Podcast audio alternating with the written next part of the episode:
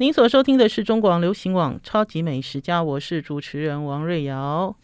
上个礼拜呢，我跟着我的高中同学，也就是台湾的剧场女王姚坤君，还有另外一位高中同学，我叫她胖妹，我们一起手牵手去看舞台剧。呃，上次已经跟听众朋友分享过了哈，因为呢，我跟我这个高中同学姚坤君重新相认之后呢。我就很想要呃接触一些表演活动，那当然有一个部分呢，还是因为跟动健体的总监呃营运总监钟君才有关。呃，老实讲，我们一辈子交好多朋友，对不对？可是呢，呃，朋友感觉好像是萍水相逢，呃，你其实。呃，并没有真正的利用到这个朋友。好，我讲利用这两个字其实是很精准的哈。为什么呢？利用，哈，朋友之间本来就是要互相利用来利用去。可是这个利用呢，不一定是金钱，这个利用呢，有可能是他的专业。就像呢，我有一些朋友呢，要去哪里吃饭，都会私讯问我说：“哎，瑞啊，你要推荐我去哪里吃？”好，把我当美食的 GPS，好，类似像这样子。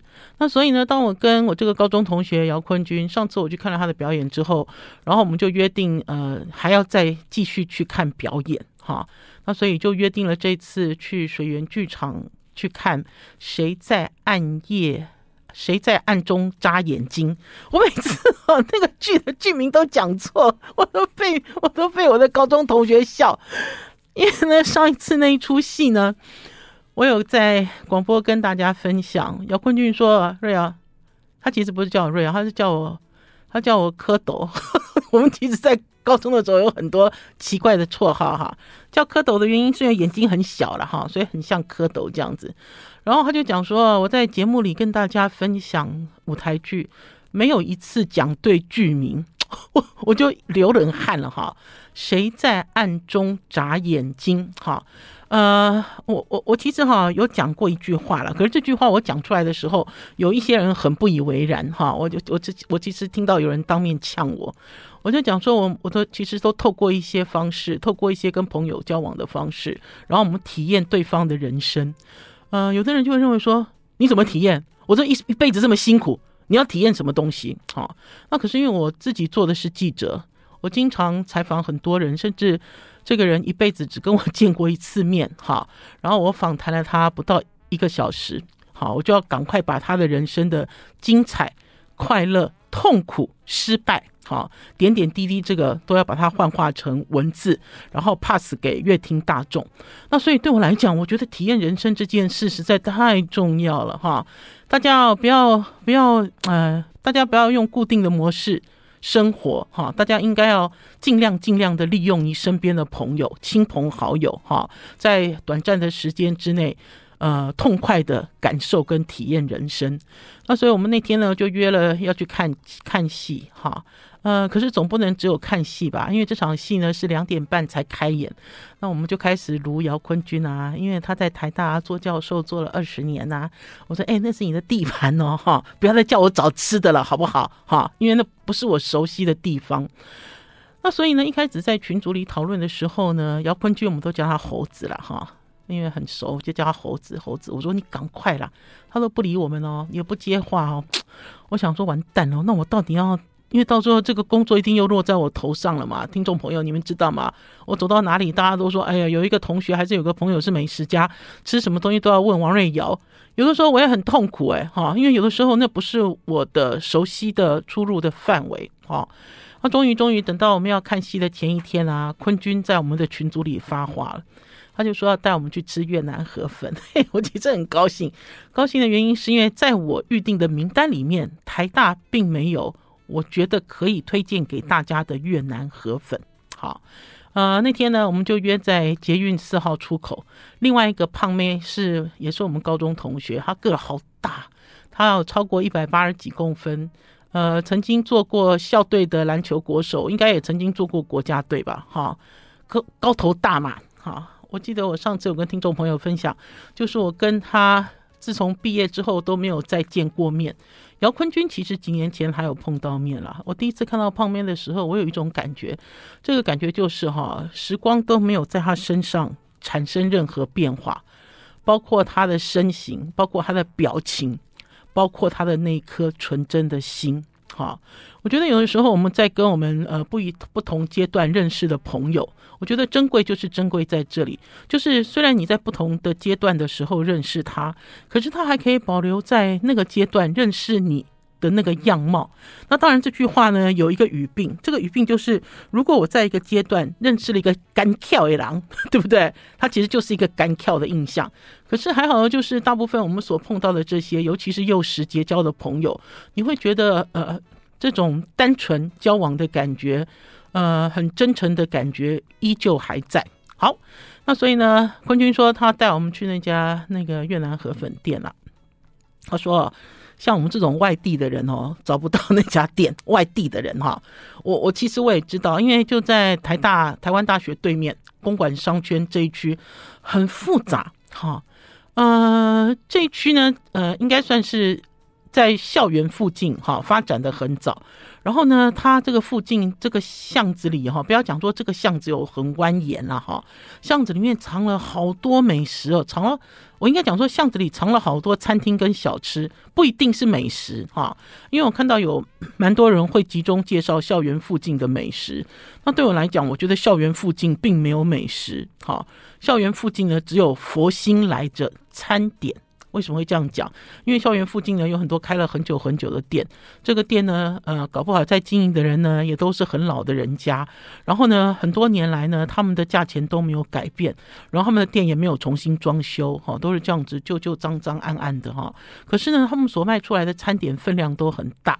好，那所以我会认为，在校园附近可以做得下去的、经营下去的店家，通常都是类似像这样子的店家，因为都是小本经营，哈，而且呢，他们主要的课程都来自学生，哈，所以他们不会卖太贵。好，你可以吃得很饱，然后很舒服，好，然后甚至于呢，呃，老板跟客人之间有一定的情感，好，你有一个有一个温度这样子。那果不出其然呢，姚坤君呢带我们转进这个巷子里，这个巷子我应该这辈子没有走过，在公馆，在公馆这一区就进到了有一家叫做银座蛋面河粉。我先讲哈，银座是他的店名啦。蛋面河粉是放在他招牌后面，哈，因为很多人就写银座蛋面河粉的时候，我一开始我也想说蛋面河粉是什么啊？好，因为我们对于越南菜的一个很深刻的印象，主要就是河粉嘛，好，要不然就是那种米皮，好，包米皮的沙拉，里面有虾的。红红的这种东西，好，这是我们对于越南料理最深刻的印象。就像我们只要讲到意大利菜，你一定想到的就是披萨跟意大利面。可是事实上呢，这个国家的料理多了去，好，只是呢，呃，在我们台湾所呈现的是一种减法的料理。好，我们要先休息一下，进一段广告，再回到节目现场。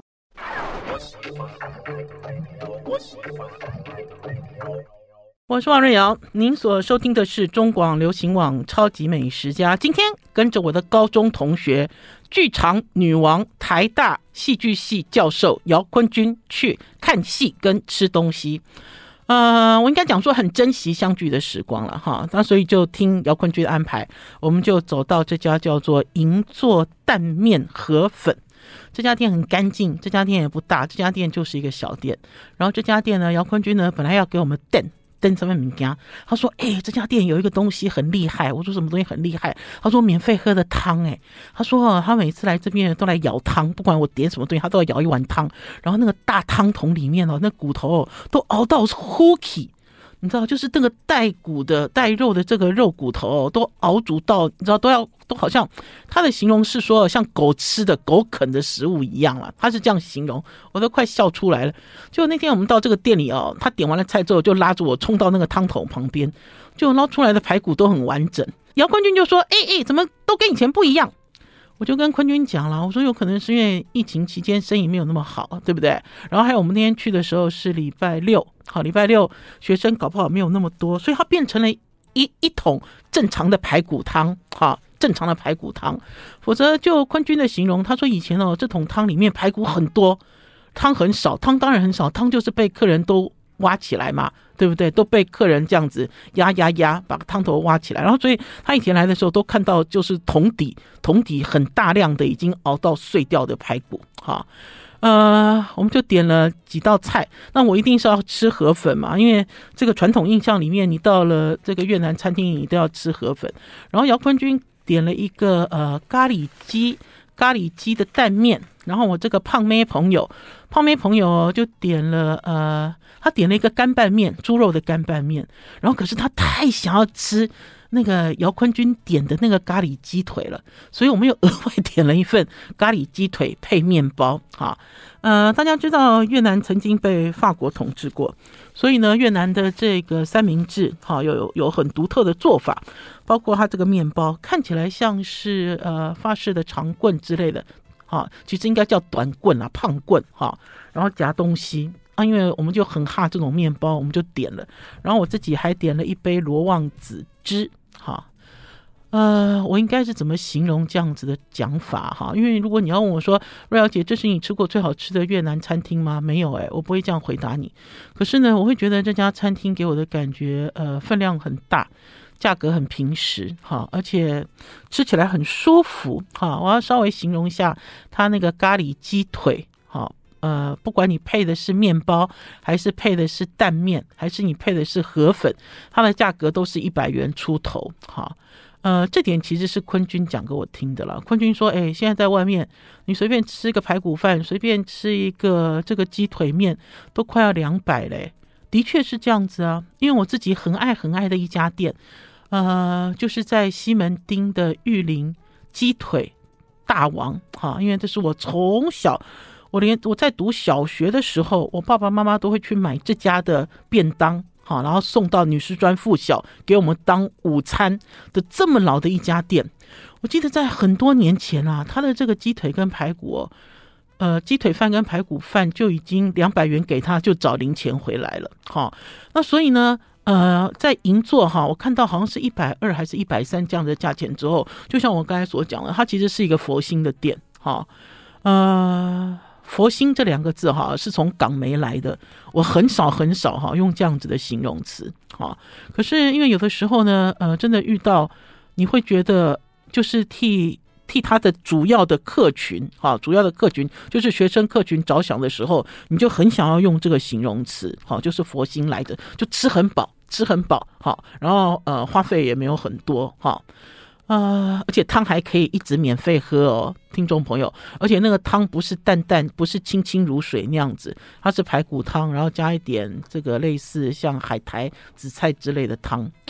呃，我在吃我的这个河粉的时候，哈，坤军有跟我说，因为坤军呢曾经有很长时间的美国经验，在美国纽约，哈。呃，越南人开的餐厅很强。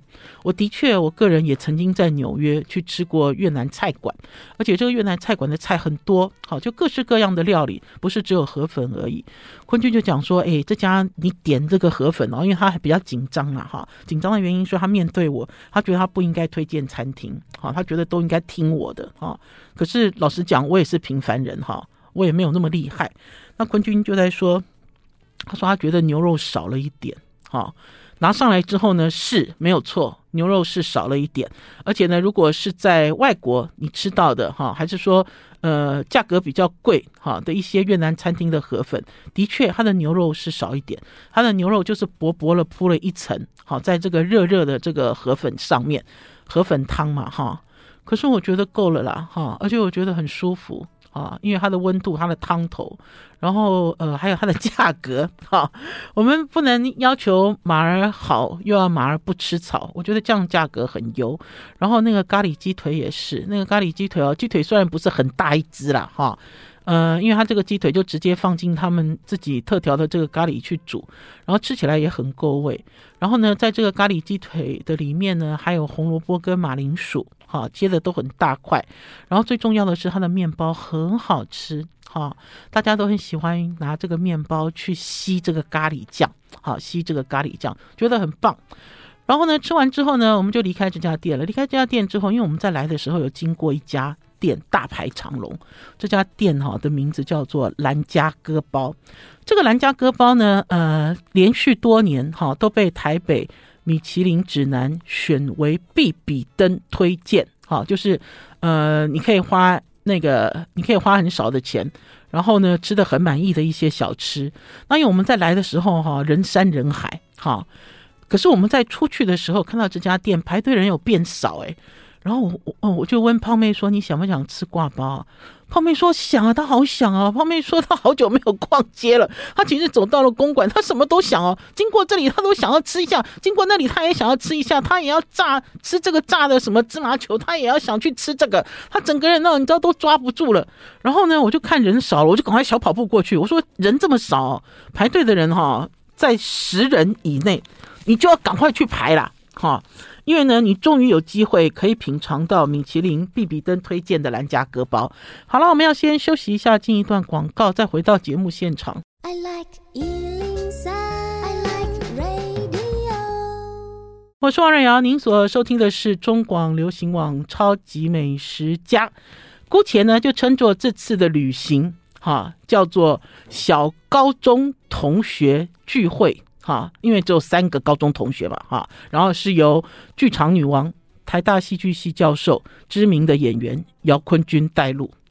刚有讲到哈，经过一些哈排队的名店，你只要看到排队的人哈少于十个人，如果你对这个店很感兴趣，你就赶快冲上去，不要犹豫哈。呃，我其实对挂包这件事哈没有很喜欢，因为我记得小的时候呢，阿嬷呢总是在尾牙的时候会做润饼跟挂包。哈，我阿嬷是那个台北桥头人，哈，台北人。呃，我一直都不喜欢挂包，哈，虽然我阿嬷卤肉很香，而且那时候要卤这个挂包，哈，挂包夹进的进去的肉都是一片一片的嘛，通常都是五花肉，哈。因为你如果用纯瘦的，其实很干不好吃哈。我比较喜欢吃润饼糕哈，这是我个人的习惯。因为我觉得润饼糕里面呃有很多菜，然后甚至我会去偷挂包的酸菜，好包在我的润饼卷里面。呃，所以人家在跟我讨论挂包的时候，老实讲我无感了哈。然后甚至于我记得有一次我去一个地方，嗯、呃，我想要买挂包去做点心，嗯、呃，故事有一点长哈，可是我简略说了。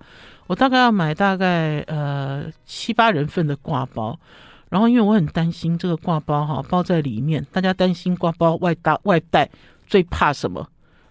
就是那个挂包皮哦，哎，我不能讲挂包皮。我那天在家里跟宝师傅讲割包皮的时候，宝师傅吓一跳。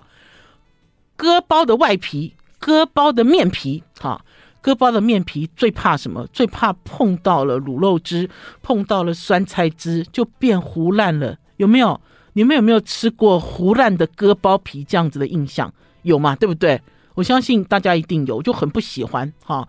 嗯、所以我我记得我那次去买的时候，我就要求那个店家了，当然不是蓝家，我说可不可以把它分开来？哈，你分开来之后，我就自己，因为我想要拿回去给我妈妈吃嘛。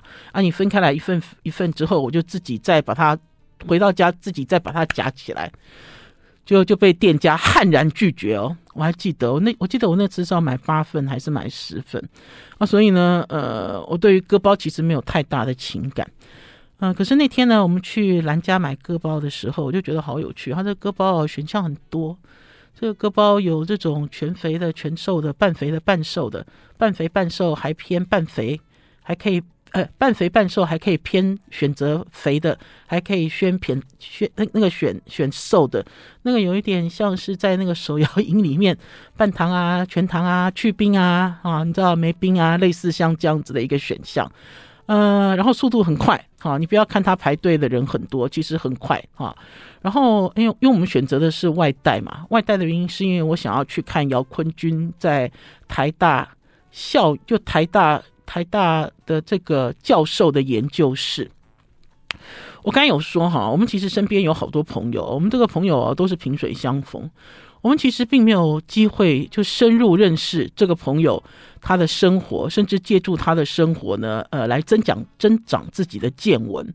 我记得有一年呢，呃，我去了法国，认识了几个中研院的呃中研院的院士吧，他们是这样讲吗？啊，就是认识了很多在中研院里面，他们自己也有研究室，很厉害的一些学者。我那个时候我就很不要脸，我是很老实讲啊，我就一直吵吵着说，哎，我可不可以去 中研院去参观你的研究研究室啊？我好想看哦，哈，就我很好奇啊，我就非常想做这样子的事。那当然是没有成功啦，哈。因为大家知道，学历越高的人其实价值越大哈，他其实不太容易让你走进他的生活。那所以这次呢，既然来到了台湾大学，我就跟姚坤军讲，我说走了，我们拿挂包去你的研究室吃挂包。然后姚坤军就很不好意思，他说我们的研究室正在整修，哎，我说整修也没关系啊，我说我们就进去吃个挂包什么关系？然后他就被我们半压着就进到了这个艺术系、戏剧系、戏剧系的这个系所。啊！我才发现他那个系所好旧哦，那个系所原来是二级古迹耶，而且那个系所哈充满了一个霉味，等于是这整个房子的老旧哦，出乎你的意料之外。可是关键是在于这个房子是因为是二级古迹，很早以前盖的哈，这房子的走廊好宽好大哦哈，然后那个楼梯都是这个。磨石子地，他就让我想到我小的时候，我出生的一个地方在三重，哈啊，当初我们出生在三重，等于是五十多年前，台湾的建筑的工法，哈。甚至我想更早之前都是用这样子的功法在盖房子，哈，他就让我回到了那样子的感觉。然后我们就进到，当然是先去上厕所，上完厕所之后，我们就进到了他的这个研究室，就发现他研究室好大哦，哈。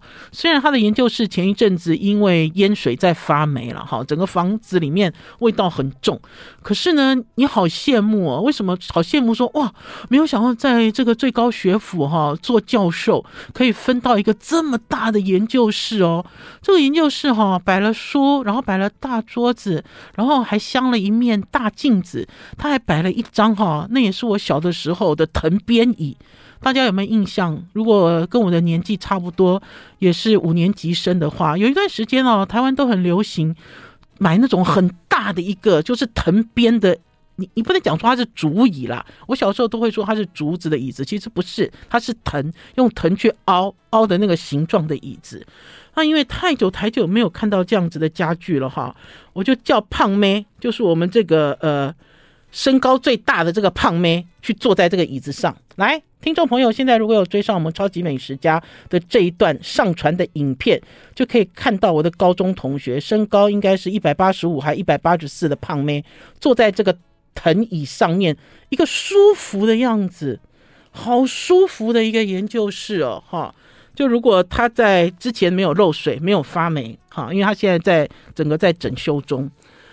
嗯，其实很有趣，有趣的原因是因为呢，不能在他的研究室里吃挂包嘛，那我们就要出去去找吃挂包的地方。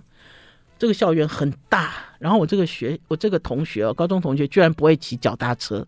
我本来想说我们可以骑脚踏车，然后呢，可以像很青春，有一种很青春的感觉哈，在校园里面骑骑车啊，逛逛。因为要去看舞台剧是两点半以后嘛，两点半左右到就可以了。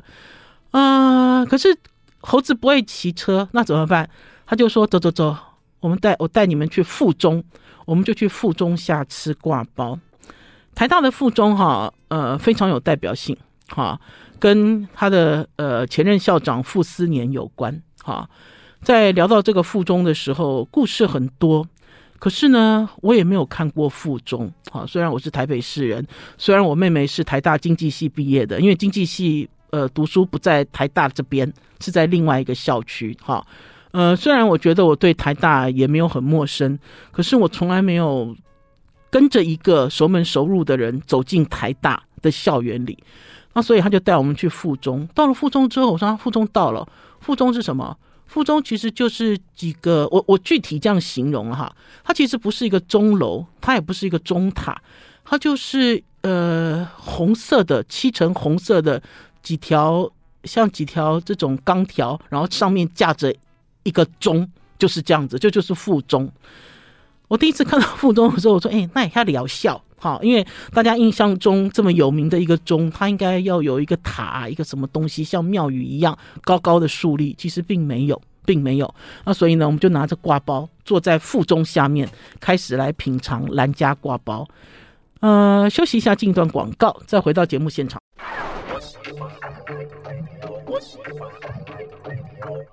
我是王瑞瑶，您所收听的是中广流行网《超级美食家》，跟我的高中同学一起去看舞台剧，一起去吃小吃。今天呢，跟大家聊轻松的感觉，而且要跟大家说，在这趟行程里面，谁都没有带老公，谁都没有叫男朋友，就就我们三，就我们三，对不对？一个人字边一二三的三，就我们三人哈，在一起玩。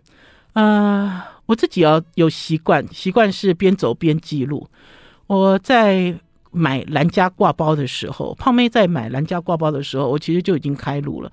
我在开路的时候，我觉得店家的呃态度都很好哈，呃也没有大声呵斥你，因为他生意很好嘛哈，他其实就是故意让出来了一个最漂亮的一个摊位的面积给你录影跟拍照，因为我相信有很多人来买米其林必比登推荐的小吃，都会想留下一些记录。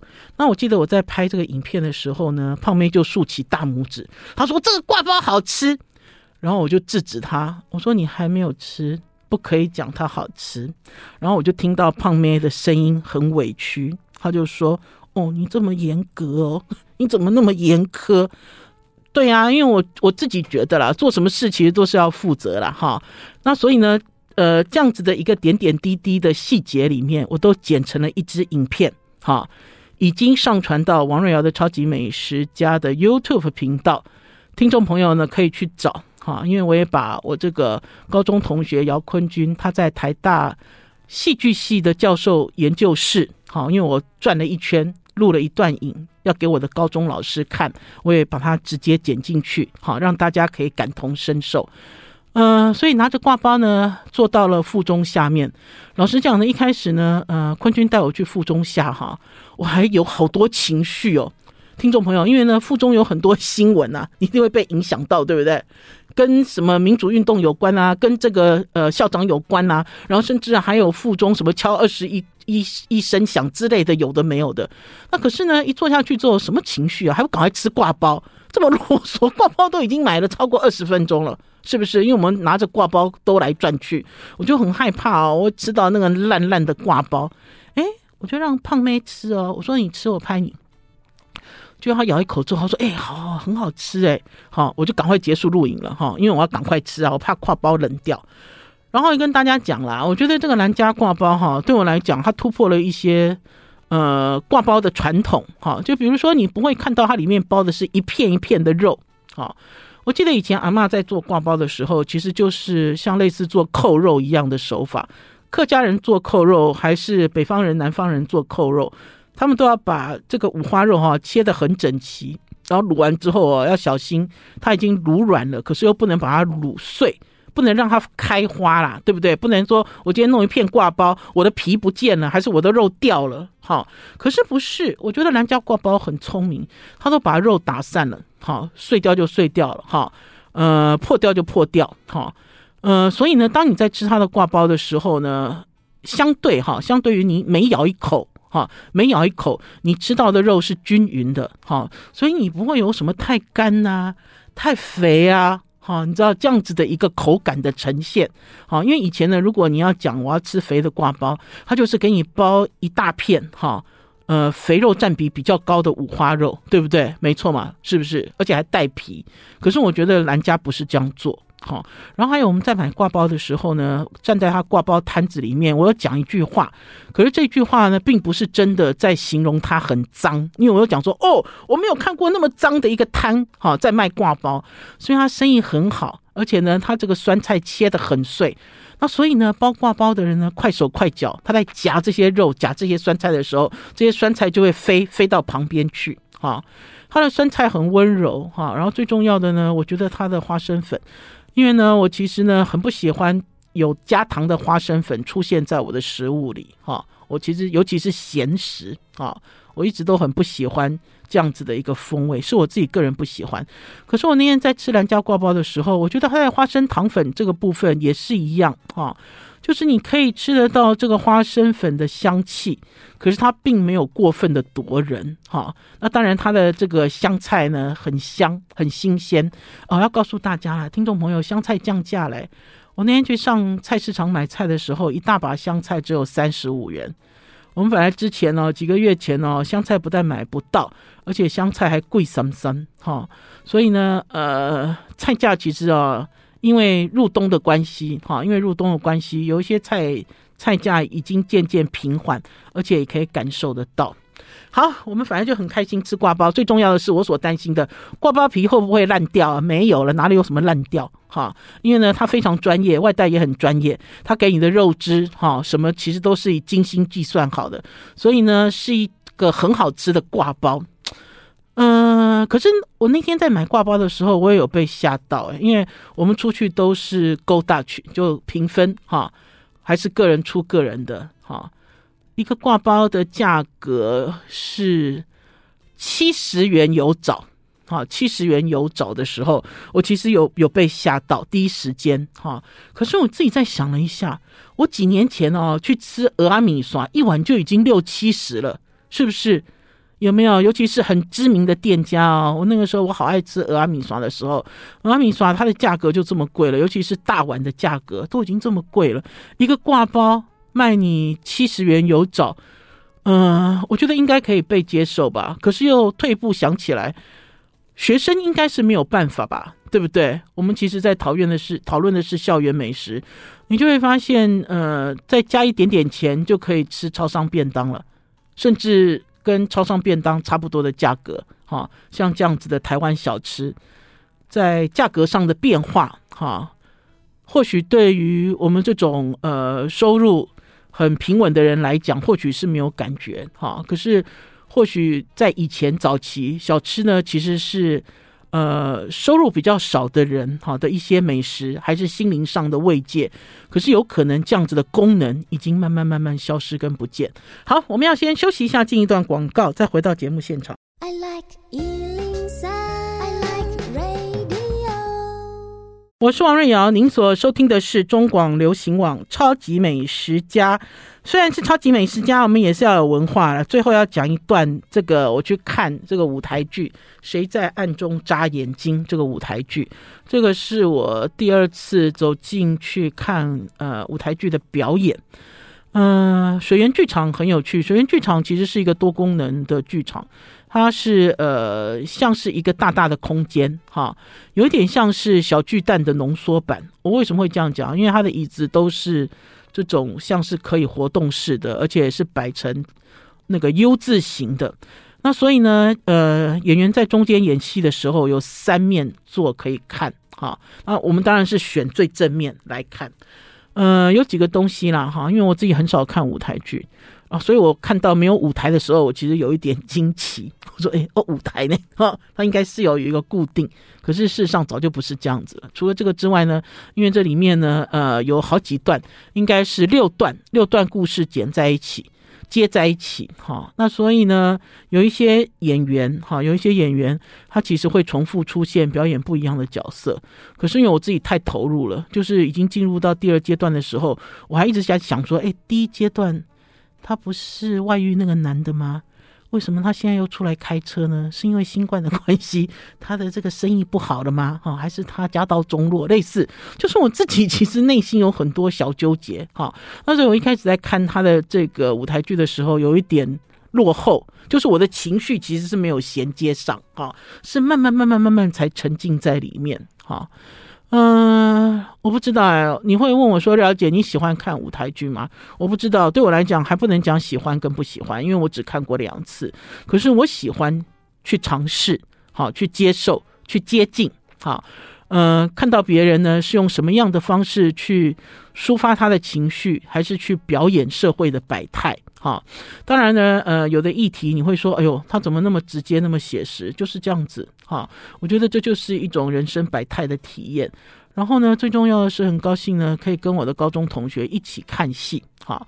呃，那天其实没有空啦，因为那天呢，胖妹要吃完之后，胖妹急急忙忙就要去喝喜酒了，嗯、所以呢，并没有。像上次一样，我们上次是看完戏之后，大家找一个地方坐下来讨论，好，就我喜欢延伸讨论，然后听听看，呃，专业专家，哈。呃，很厉害，这个剧场女王姚坤君的观点哈，因为你每次做一些事情，主要就是想要学习，想要增广见闻，就是很想要知道哈，到底是怎么表现。那因为坤君呢，在离开的时候，坤君问我有什么感受，我就跟他讲说，我一直有一种累格的感觉，累格的感觉是什么？就是我的情绪哈，还在上一个故事。哈，他下个故事就来了，然后我有一点被 confuse 了哈，这个或许也是一种学习了哈，就一个阶段一个阶段，我们其实是要快速入戏，然后又要快速抽离，我觉得这也就是人生。好，最后呢要跟大家聊，在几天前呢，我约了我的医生去吃饭。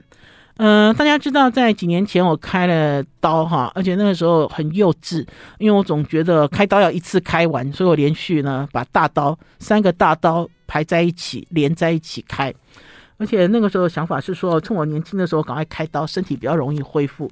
可是要跟大家讲啊，现在的医学非常的进步。非常非常进步哈，所以呢，呃，不要这样傻乎乎哈。也是因为这样子呢，我会跟我的一些医生变成了一些朋友。我有一个医生呢，他是台南人哈。我记得在前一阵子呢，我有订到这个嘉义的生炒鸭肉羹，然后我去看他的时候呢，我就说：“哎，你想不想吃鸭肉羹？”他说好啊好啊，我说这南部来的，我说我那个寄几包给你吃，结果吃完之后我用赖跟他联络，他说这不是我们台南的，我说这生炒在南部的，这就是那个很有名的新港前面的那一家，很有名很有名的这个生炒鸭肉羹啊，他说没有，他说我们台南的鸭肉羹不是长这样，我们台南的鸭肉羹里有白萝卜，听众朋友，如果你们是台南人哈。确定哈，台南的鸭肉羹里面有白萝卜，就请你们私讯我到底是哪一家了。因为呢，我发现我给他鸭肉羹之后，他他越发思念家乡的味道。因为因为我觉得南部嘛，不能怪我听众朋友，我真的对于南部，其实南部当然是很大了哈。可是我总总以为这个呃云嘉南哈，云嘉南味味道其实应该都很接近，可是其实并不是。所以那天呢，我跟我这个主任吃饭的时候，我就特别特别约在一个宜兰餐厅里面，我就跟他讲说：“哎，这是宜兰的味道，好，我就给他洗脑。我说我给你吃宜兰菜哦，哈，很有感觉。”结果那天他迟到了快两个小时。好，时间是他自己约定的，可是他那天呢，开刀的时候呢，有一点点状况，所以他 delay 了两个小时，delay 到餐厅要结束营业的前二十分钟，他才赶到。我才发现哦，跟医生约吃饭哦，不可以约平时。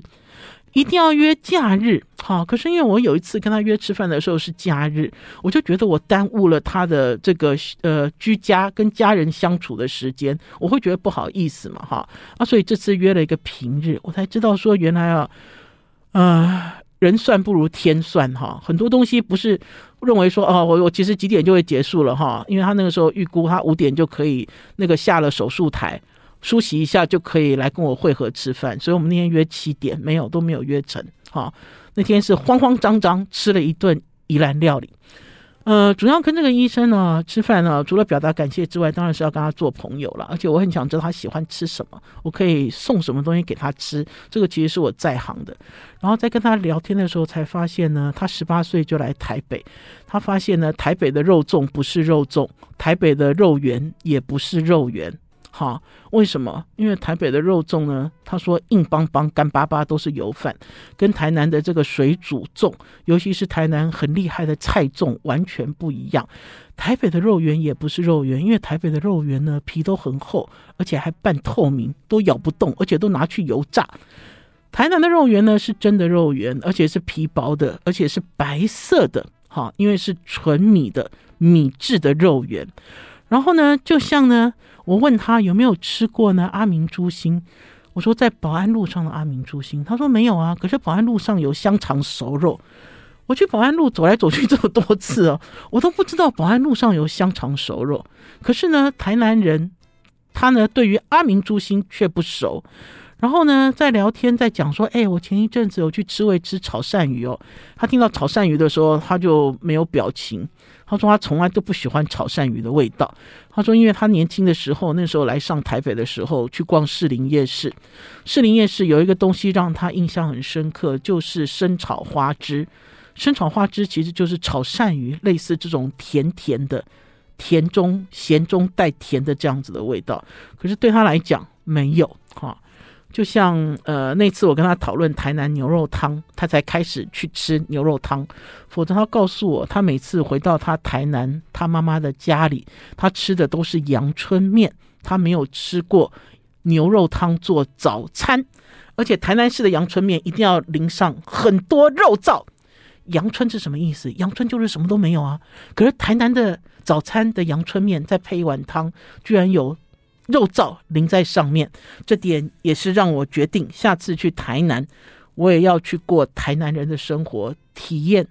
这不是肉粽，这不是肉圆，这不是阳春面的生活。好了，超级美食家今天的节目到此告一段落，明天中午空中再见，拜拜！赶快告诉我白萝卜的鸭肉羹到底是什么呢？拜拜，拜拜。